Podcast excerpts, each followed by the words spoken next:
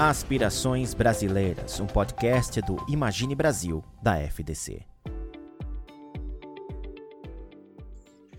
Olá, é um prazer dar início a esse podcast da Fundação Dom Cabral, da iniciativa Imagine Brasil.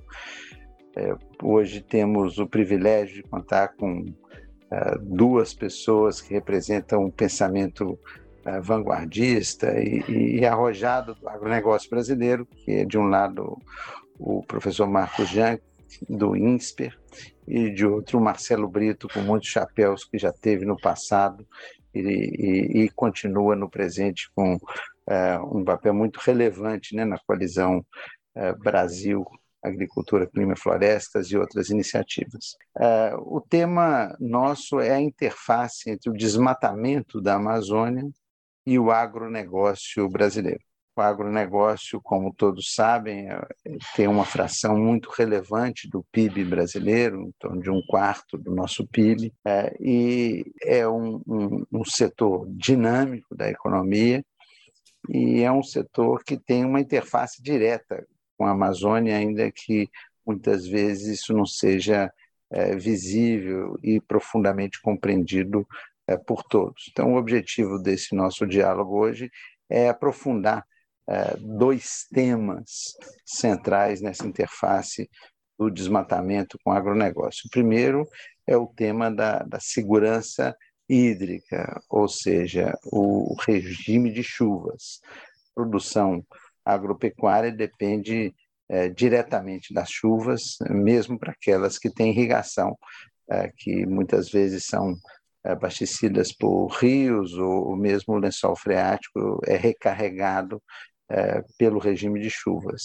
E a ciência tem nos mostrado claramente que o desmatamento é, afeta é, o regime de chuvas com impactos sobre a previsibilidade da estação chuvosa, a duração da estação seca, é, e, e, isso é, tem consequências diretas sobre a produtividade vegetal e, portanto, também é, consequências para a produtividade animal.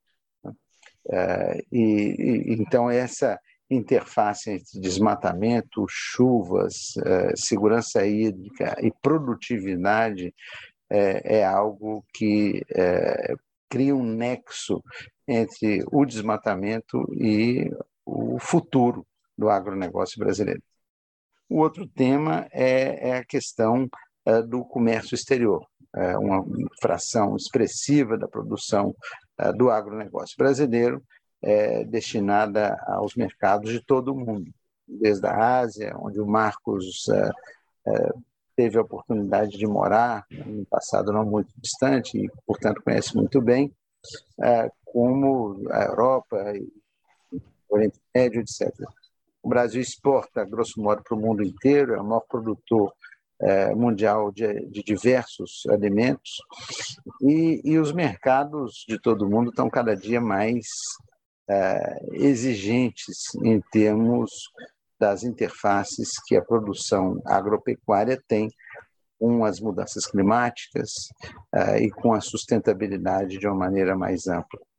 Então, é, a, o desmatamento é, da Amazônia tem sido objeto é, de atenção crescente de lideranças é, de diversos países, é, tanto no âmbito é, dos seus respectivos parlamentos e do executivo, como também de grandes compradores brasileiros, né? supermercados da Grã-Bretanha, supermercados da Escandinávia, etc.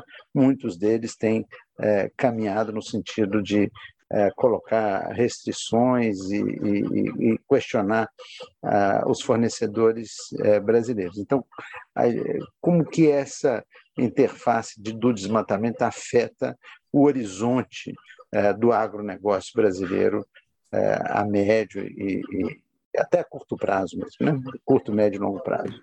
Então, esse é o, é o, o caldo que nós temos hoje aqui para para beber da, da fonte dessas duas pessoas fantásticas que vamos ter a oportunidade de ouvir. Eu queria inicialmente passar para o Marcelo uh, Brito para fazer a sua análise sobre esse tema da segurança hídrica. Vamos dividir em dois pedaços, Marcelo. Primeiro, o tema da segurança hídrica e depois o tema do comércio exterior. Qual que é a sua perspectiva sobre isso, Marcelo? Oi, Virgílio. Obrigado. Prazer estar aqui no, no podcast da FDC. Como membro da Academia Global do Agronegócio da FDC, melhor ainda, e com meu amigo Marco Jank.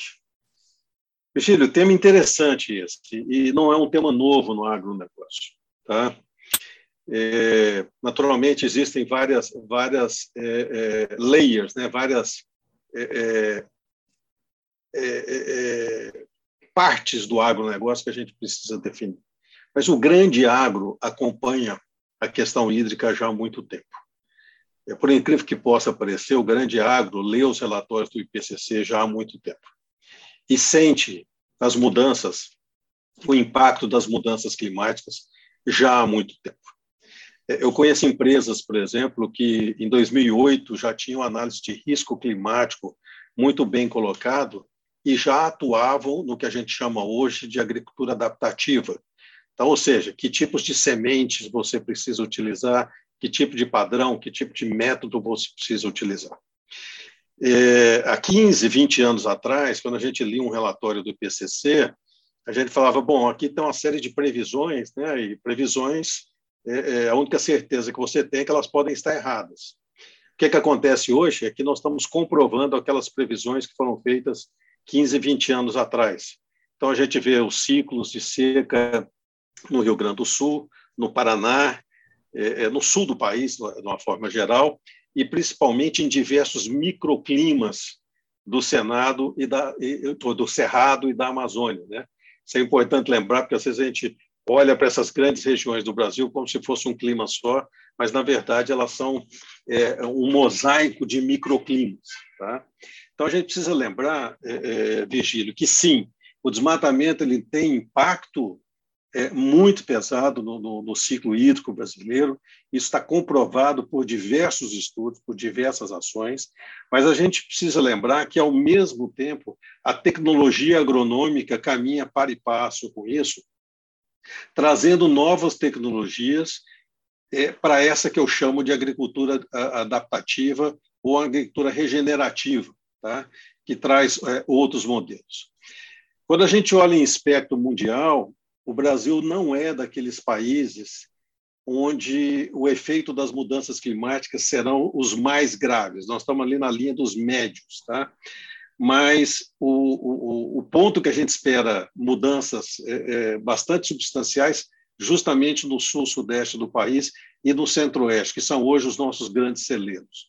Então, nós teremos um shift em áreas de produção do Brasil que nós precisamos acompanhar para e passo. É, tem empresas que estão nessa, nessa linha de desenvolvimento aí é, há 15, 20 anos já, como eu falei. E a análise de risco climático ela tem que passar a fazer parte do planejamento futuro do agronegócio brasileiro, da mesma, forte que a, da mesma forma que a análise de risco financeiro faz parte dessas análises. Então, sim, terá um impacto, sem dúvida alguma, e aí exigirá de nós do setor a inteligência, o planejamento e a posição adequada de como se portar. De agora, eu acho que a gente poderia começar era se unindo num grande projeto nacional de contenção é, do desmatamento da Amazônia.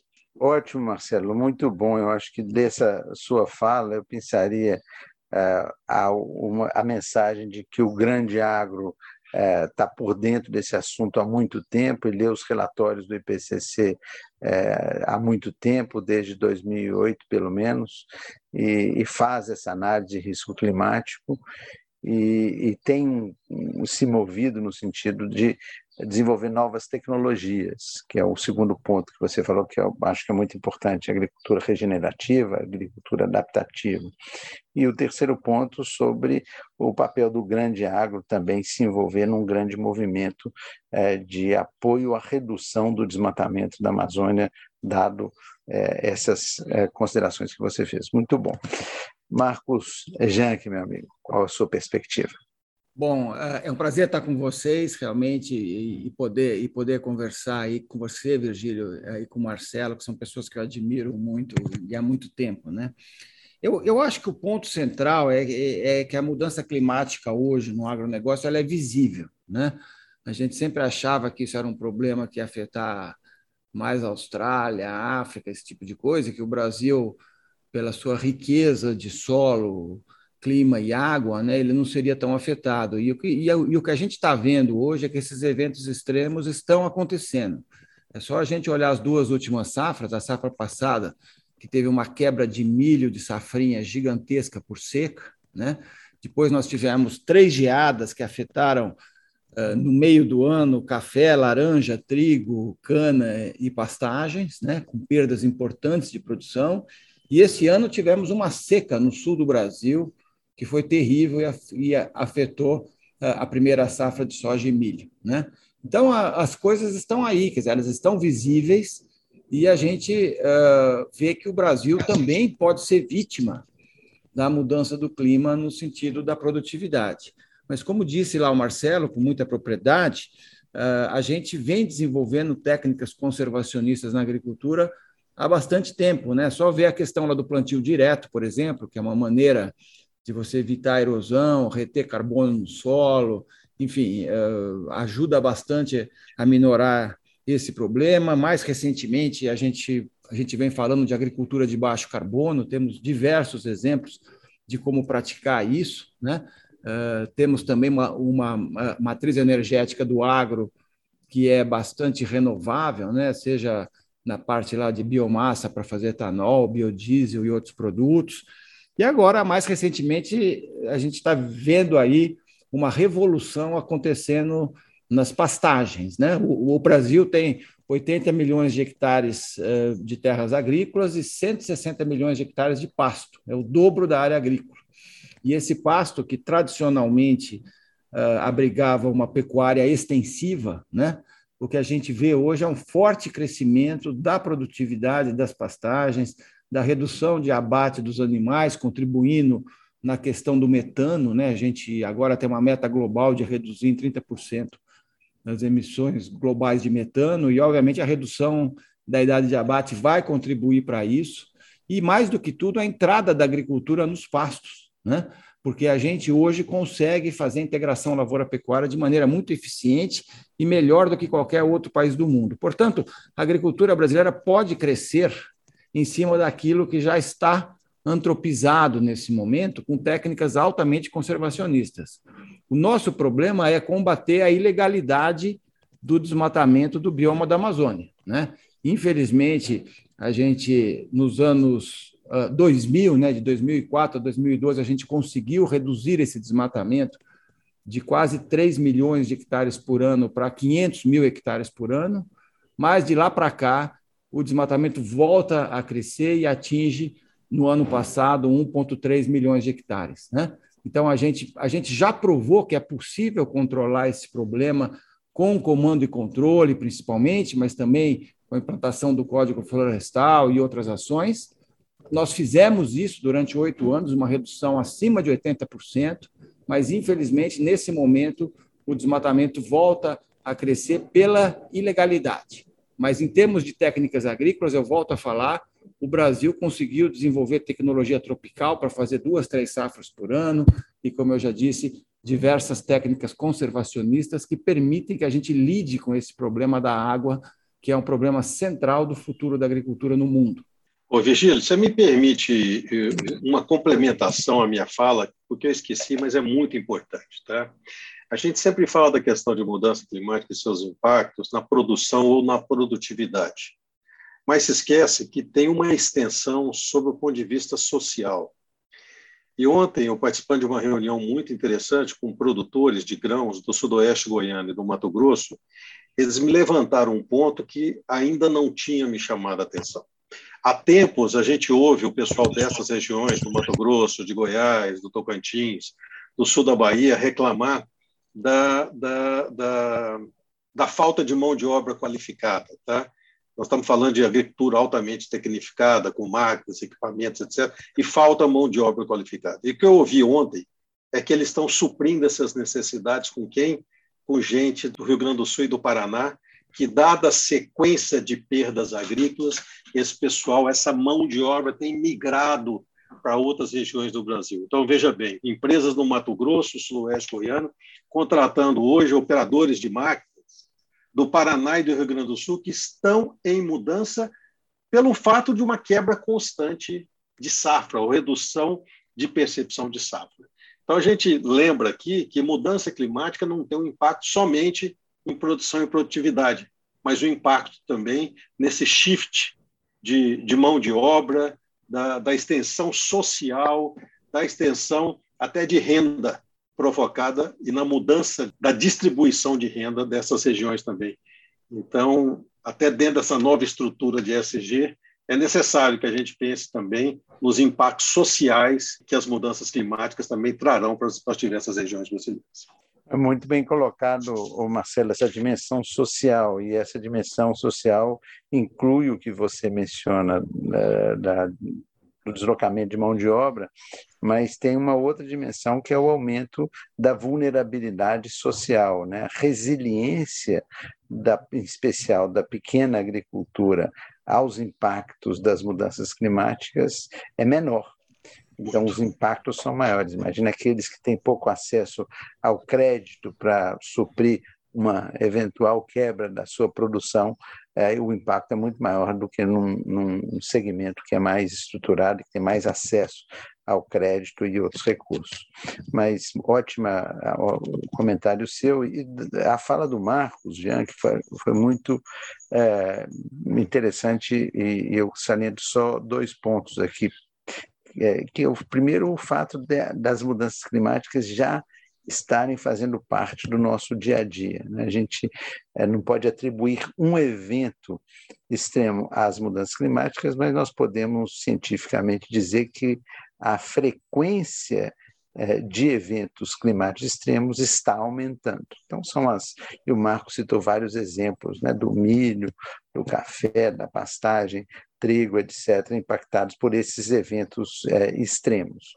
E o outro ponto é que, ah, como o, o, Marcelo mencionou, ah, tem um desenvolvimento de técnicas ah, que tem melhorado muito a resiliência e, e o impacto ambiental positivo né, da, de, dessas boas práticas, o plantio direto, o manejo de pastagem, a integração lavoura-pecuária como exemplos disso aí. E, e, por fim, colocou aí a lente na, na, necessidade de combatermos o desmatamento ilegal da Amazônia e que isso, portanto, é do interesse né, do agronegócio brasileiro é combater e, e, lembrando que nós, nós, enquanto país, tivemos a capacidade de reduzir o desmatamento entre 2004 e 2012, e de lá para cá tem aumentado. Muito bom. Vamos entrar aqui na segunda parte do nosso podcast, que é um olhar mais para fora do Brasil. É, como que é, a imagem do Brasil está sendo afetada é, pelo aumento do desmatamento é, e como esse impacto sobre a imagem do Brasil e, portanto, dos produtos brasileiros, afeta o nosso posicionamento no mercado internacional. E aí eu vou mudar a ordem e começar pelo Marcos, o Marcos está com um olhar sempre muito atento a esse tema do, do comércio internacional. Então, o, o Marcos, qual que é a sua visão uh, disso? Qual que é o futuro uh, do agronegócio brasileiro com e sem desmatamento da Amazônia. Se a gente pudesse até olhar dois cenários, a gente suponhamos que, que consigamos diminuir nos próximos anos o desmatamento e, e, o que, que aconteceria se ao contrário né, a gente voltasse a, ou continuasse essa trajetória de aumento do desmatamento. Marcos. Eu não tenho dúvida que a reputação do país está sendo afetada por essa questão, né? Eu diria que hoje o tema mais importante da imagem brasileira no exterior é exatamente a Amazônia. Né? Apesar de lá atrás, nos anos 80 e 90, o desmatamento ter sido muito maior do que hoje, naquela época não havia visibilidade, não havia esse monitoramento da floresta como a gente tem hoje, né? É, e basicamente esse era um assunto quase que local, né? E, e hoje não, hoje qualquer coisa que acontece na Amazônia o mundo inteiro está enxergando e está cobrando do Brasil. E eu diria que hoje o tema da Amazônia uh, coloca o Brasil em foco muito mais até do que futebol, samba ou música, como foi no passado. Né? Como diz a ministra Isabela, né? ela diz que a Amazônia hoje tem o poder de colocar ou tirar o Brasil do mundo. Né? Então, mesmo sabendo que a produção agrícola na Amazônia é muito pequena em relação ao que acontece, por exemplo, no Cerrado, uh, qualquer coisa que acontece na Amazônia, digamos, em, em, termos de soja ou de boi, ganha as manchetes internacionais. Uh, já não é mais um assunto de agricultores e de ONGs, etc. É um assunto hoje que interessa aos bancos, ao sistema financeiro, interessa a todos os nossos compradores, aos varejistas enfim, é, existe hoje uma imensa preocupação com essa questão. Então, eu diria que a, a, reputação do país nos últimos anos ela piorou em função da gente ter aumentado esse desmatamento e não estar tá conseguindo reduzi-lo. Né? A, gente, a gente, de fato, precisa repetir o que aconteceu nos anos 2000, uh, ah, no sentido de reduzir, eliminar a ilegalidade e também resolver a irregularidade, porque são dois fenômenos que acontecem juntos. Né? Você tem o desmatamento ilegal daqueles que, que não vão se regularizar, hipótese alguma, e que invadem, por exemplo, terras devolutas, mas tem também o desmatamento irregular, porque os órgãos uh, governamentais, estaduais e outros, uh, não conseguem, enfim, acompanhar o processo, por exemplo, de implementação do Código Florestal, de regularização fundiária no bioma da Amazônia. Né? Então, existe, existe um misto de irregularidade, de ilegalidade acontecendo naquela região. Então, em termos da reputação, eu não tenho dúvida que nós estamos hoje, como país, aí, sendo profundamente afetados por tudo que se passa no bioma da Amazônia nesse momento. Em termos de capitalização, investimento, o que a gente tem visto é que as empresas que estão mais expostas ao capital internacional estão sendo cobradas duramente para tomarem atitudes. Né? Então, a questão lá dos frigoríficos, por exemplo, né? hoje todos eles estão muito preocupados, aqueles que exportam, né? com essa questão do desmatamento importado, né? Por exemplo, a União Europeia hoje está criando restrições a comprar produtos que tenham traços de desmatamento, né? Então, para isso, uh, tem que haver um processo de rastreamento, de rastreabilidade de produtos, por exemplo, do boi, não só aquele boi que chega para ser abatido no frigorífico, mas toda a cadeia para trás, desde a vaca, do bezerro, etc., né? Uh, até chegar lá no frigorífico. Né? Então, está é, é tá havendo uma grande pressão para que as empresas consigam rastrear produtos, reduzir emissões, prestar contas tanto na área ambiental como na área social daquilo que elas fazem, né? E, e aí quem está mais exposto são as empresas que exportam. Agora, uh, em termos de comércio, uh, ô Virgílio, uh, uh, a gente não vê ainda um impacto muito grande, né? Para você ter uma ideia, o ano de 2021 foi o melhor ano da exportação da história do agronegócio, né? Nós exportamos 120 bilhões de dólares em produtos do agro.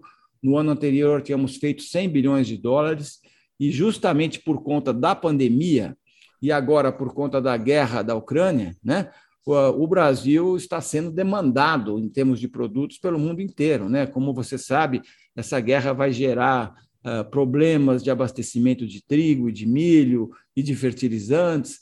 Uh, nós, nós tivemos na pandemia uma demanda muito firme na Ásia, então a gente não vê hoje um impacto em termos de comércio acontecendo. O que existe são pressões de algumas regiões que estão implementando legislações, como o caso da União Europeia, mas o comércio brasileiro continua crescendo e de forma muito acelerada e principalmente depois lá da pandemia.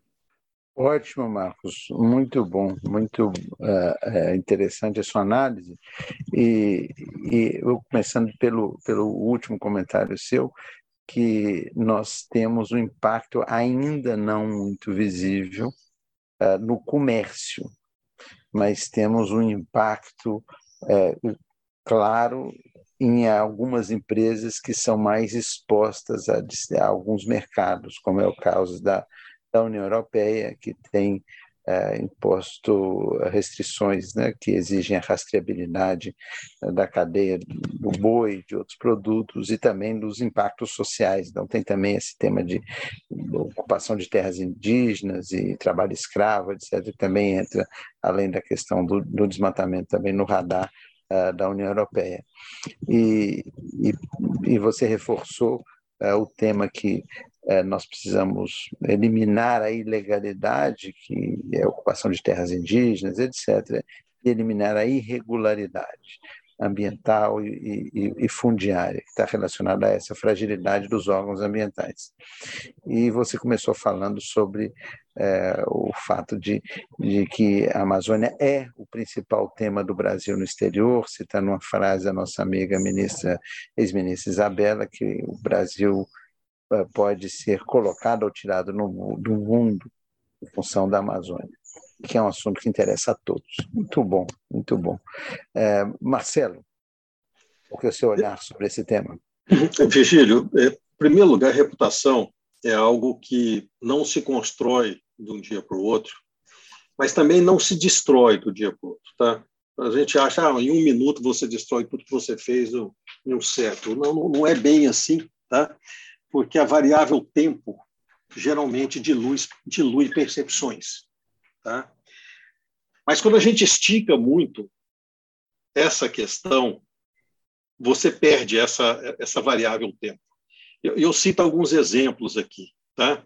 É, nós temos um país concorrente, a Indonésia, por exemplo. A Indonésia tem cerca de 10 produtos agrícolas que eles estão entre os cinco maiores produtores do mundo, como o Brasil também tem. Só que a reputação deles é muito ruim. A Costa do Marfim é o maior produtor de cacau do mundo. Mas a reputação é muito ruim e o, e o cacau do Equador vale mais. A Indonésia é um grande produtor de óleo de palma, mas o da Colômbia custa mais, mais caro. A Indonésia também é um grande produtor de borracha, mas a borracha da Tailândia tem melhor valor. Então, assim, o Brasil é e continuará, continuará sendo um grande produtor mundial do agronegócio. Ponto. Ponto. Não, não tem que se discutir disso. Tá? Nós vamos aumentar o nosso share nesse mercado. O que eu coloco no grande, no longo prazo, dado as oportunidades competitivas que nós temos aqui no nosso país, é como a gente pode passar de produtor de commodity a produtor de comida. Porque comida não pode ser associada a desmatamento, não pode ser associada à injustiça social, não pode ser associado à violência, à insegurança no campo. Isso é comida. E comida tem um valor intrínseco na cabeça do consumidor muito mais alto do que commodity. Você gosta de comer commodity ou você gosta de comer comida? No Brasil, nós temos a grande oportunidade de ter uma mudança nessa percepção, e quando eu falo de percepção, é ser um país de produtos comprados a se transformar no longo prazo a um país de produtos vendidos, porque aqui nós temos o que o mundo quer. E o mundo quer o quê? Transformação de fotossíntese. O que, que nós vendemos, Virgílio? Soja, milho, daí, nós vendemos fotossíntese, cara. É o que nós temos sobrando nesse país aqui, em grande essência. Fotossíntese produzido por florestas, produzido por florestas públicas, por florestas privadas, por reservas legais, por áreas de APP, por agricultura regenerativa, por IRPF, por pastagens recuperadas e assim por diante. Então, é, é, é, lembre-se que nós sempre fomos early adopters. O Brasil sempre foi um, um, é, um, um, novato assim mais rápido, né? um front runner é, na aplicação de tecnologias dentro dessa área de alimentos. O que falta nesse longo prazo, e aí eu, eu torço muito para que a variável tempo dilua as percepções circunstanciais, é que a gente saiba de uma vez por todas, com a inteligência, unir os grandes elos competitivos que nós temos, que é o agrícola e o ambiental. O dia que a gente conseguir fazer isso, esses dois itens passam a fazer parte das nossas relações internacionais e, mais do que isso, das nossas relações comerciais. O Marx ele chama muita atenção para um fato que passa desapercebido por muita gente aqui no Brasil, mas é a grande comemoração que fazemos do nosso saldo da balança comercial do agro. Algo impossível da gente manter para o futuro se a gente quer ser o grande produtor de alimentos do mundo. Porque mercado internacional é uma via de duas mãos.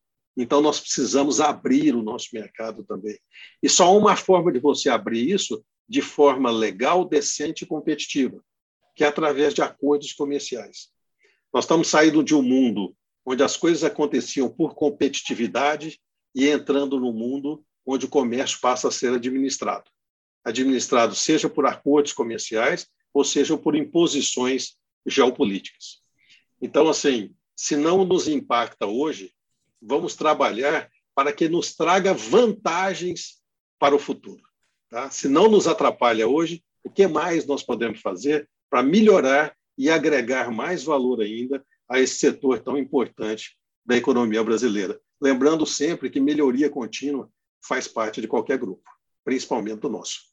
Deixa eu, deixa eu, deixa eu complementar o que foi dito pelo Marcelo, né? Porque outra vez ele, ele fez alguns complementos importantes sobre a questão da água.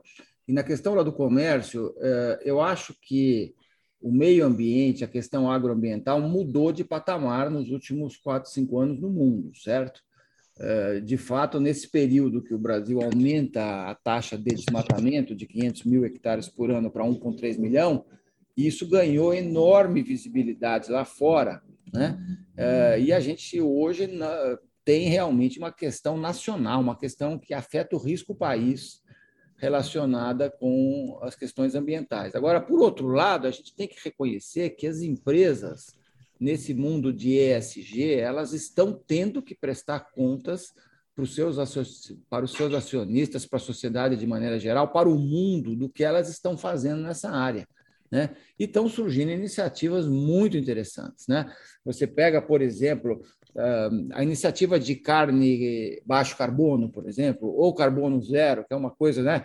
A gente sabe que tradicionalmente o principal produto que é uh, acusado de afetar o meio ambiente é a pecuária de corte. O Brasil é o maior exportador de carne bovina do mundo, mas a gente vê hoje técnicas que permitem você neutralizar as emissões ligadas à pecuária de corte, seja pela melhoria do pasto, seja pela mudança do gado, né, do, lá do tipo de gado. Você tem um monte de iniciativas que podem ser feitas através dos mercados de carbono, através dos pagamentos por serviços ambientais, da restauração florestal, uma série de coisas que as empresas já estão fazendo e vão fazer cada vez mais e serão cobradas por isso uh, cada vez mais. O que eu acho que está faltando, que é muito importante, é que a gente tem que entender que a questão agroambiental, né, você, você unir o gigante agrícola com o gigante de floresta que o Brasil é, depende, obviamente, de ações ligadas à punição, né, ao chicote, que é principalmente a implementação, por exemplo, do Código Florestal Brasileiro, que, é, que que ficou 10 anos em discussão, depois, 10 anos depois, ele foi aprovado em 2012, 10 anos depois, ele não foi implementado ainda. Ele precisa ser implementado, é uma lei muito moderna, é uma lei que pode reduzir brutalmente esse problema, mas, infelizmente, isso não tem acontecido nos estados como a gente gostaria. Mesmo o próprio cadastro ambiental rural até hoje não foi uh, checado adequadamente. Então, tem muitas ações que têm a ver com esse lado uh, da regulação, da fiscalização. Agora, também a gente tem que desenvolver o lado do incentivo, certo? O incentivo é, é aquela velha história do chicote e da cenoura, certo? Uh, uma coisa que todos, todos os produtores falam é que tem muito chicote para pouca cenoura, certo? Quer dizer, que, na verdade, não há incentivos claros. Né? Então, você veja, a COP lá de Glasgow trouxe a regulamentação do mercado de carbono. A gente precisa fazer isso chegar na remuneração por produtos que sejam ambientalmente corretos, certo?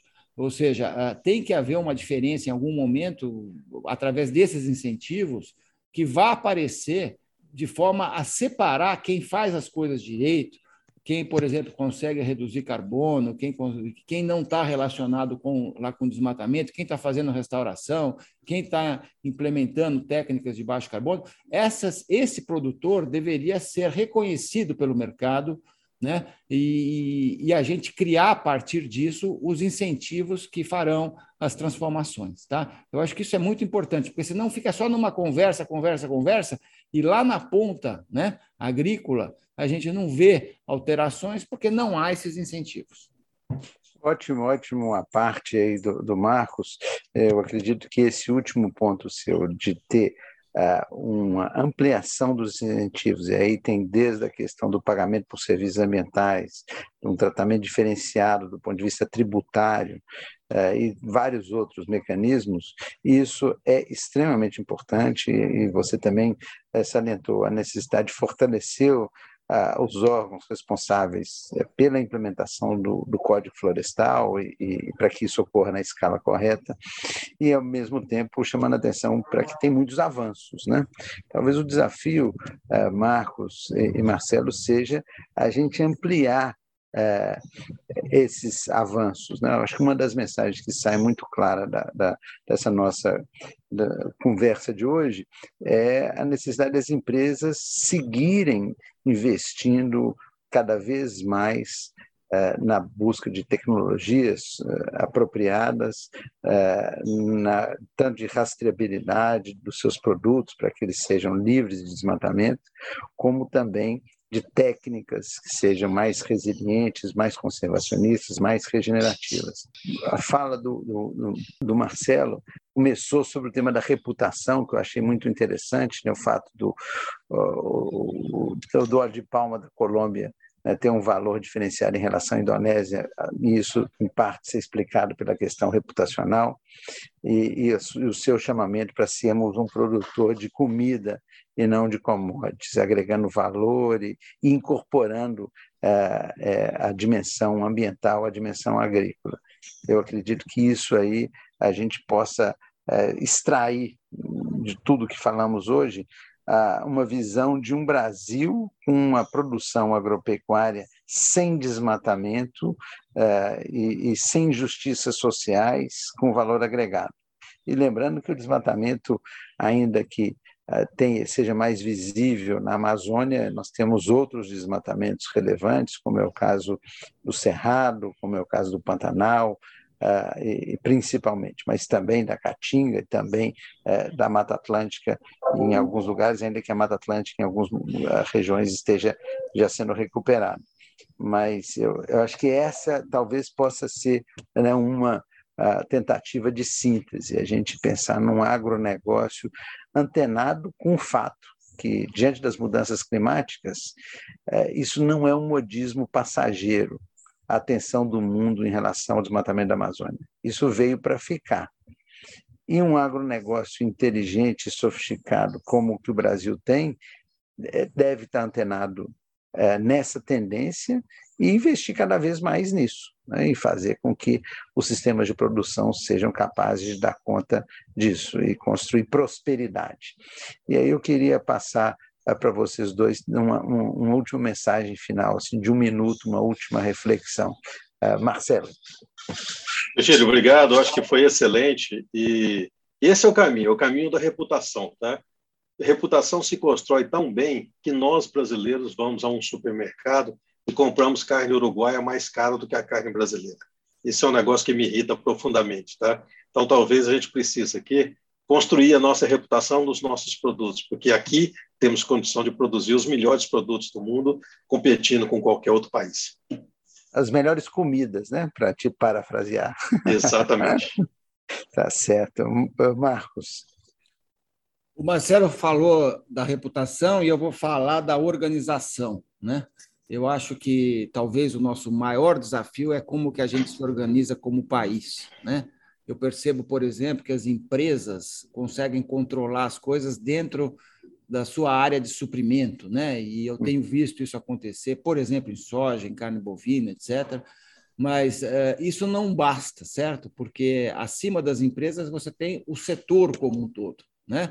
E não adianta a empresa fazer a lição de casa, construir uh, a sua área lá com rastreabilidade, eh, lá com controle lá do desmatamento ilegal ou qualquer coisa desse tipo, se o entorno da empresa não faz isso. Né? Vamos lembrar que um setor como a carne bovina ou qualquer outro tem uma heterogeneidade muito grande de atores. E tem atores que não estão nem aí com essa questão que a gente está falando. Então, é, é preciso haver uma ação setorial e uma ação nacional. Né? Eu acho que a gente falha na coordenação das cadeias produtivas em diversos casos. A gente tem cadeias extremamente bem coordenadas é, e bem controladas de ponta a ponta, mas tem outras que não são, e aí precisa de mais organização e precisa haver uma parceria muito mais forte do poder público com o setor privado, certo? O, eu sinto muita falta, por exemplo, da, da, de, de, você ter a, realmente uma, uma, uma coordenação entre o governo federal e os estados na questão da implantação do Código Florestal, da regularização fundiária, de maneira que as coisas avancem conjuntamente e também com as empresas, né? Quer dizer, muita eu não acredito que essa solução possa ser encontrada apenas com poucos agentes atuando, né? A gente precisa encontrar formas de trazer todo mundo para esse movimento que precisa ser feito e isso exige uma coordenação que nós não estávamos acostumados até alguns anos atrás e que hoje ela é necessária e vai ser exigida na capitalização, vai ser exigida uh, pelo próprio mercado. Né? Vocês vejam que esses assuntos todos que a gente está falando, eles vão chegar na Ásia também. Hoje, hoje o nosso grande cliente são os países asiáticos, é a China. Uh, a China hoje está preocupada com segurança alimentar e está tá também preocupada com segurança do alimento, mas a agenda de ESG de, de, de, vai, vai chegar também uh, como sendo uma demanda asiática. Então, para isso, a gente tem que se coordenar melhor. Né? e coordenar muito a questão público-privada, que, que ainda é, é bastante fraca aqui no Brasil. Ótimo, ótimo. É, essa mensagem sua, Marcos, de que não se trata de uma agenda individual das empresas, mas sim uma agenda setorial.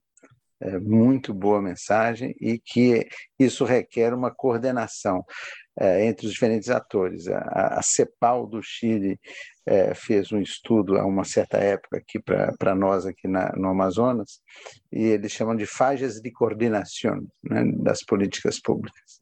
É, então é, a gente tem atores que não estão concatenados e a gente precisa concatenar melhor essas diferentes é, atores, né? de um lado as empresas, os governos, mas também a academia, que tem um papel relevante, e também as organizações da sociedade civil.